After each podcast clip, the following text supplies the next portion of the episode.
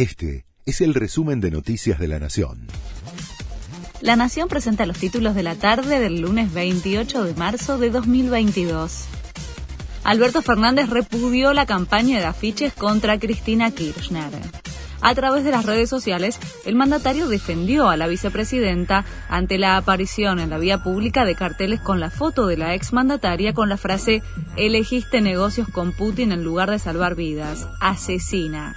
Los afiches de agravio a Cristina Kirchner no tienen por ahora un autor identificado.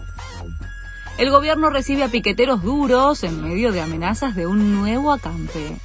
El ministro de Desarrollo Social se reúne esta tarde con referentes de unidad piquetera, que nuclea a las agrupaciones que no están alineadas con el gobierno para tratar de resolver una serie de demandas. Si no obtienen una respuesta, prometen un acampe de 48 horas frente a la cartera a partir del jueves. Charlie García fue dado de alta.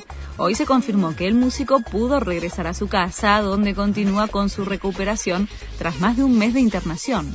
Charlie había ingresado a la clínica por una quemadura extensa en la pierna como consecuencia de un accidente doméstico, según informó su entorno. El último adiós a Enrique Pinti.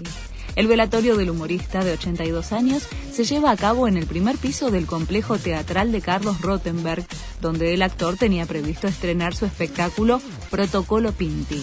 El capo cómico había pedido que no le envíen flores y que ese gasto lo destinen como donación a la Casa del Teatro. La selección viaja a Guayaquil para jugar contra Ecuador. El encuentro será mañana a partir de las 20:30 en el Estadio Municipal Banco Pichincha. Y es el último partido de las eliminatorias sudamericanas, aunque a la Argentina le queda pendiente el clásico contra Brasil, suspendido en San Pablo en septiembre pasado. Este fue el resumen de Noticias de la Nación.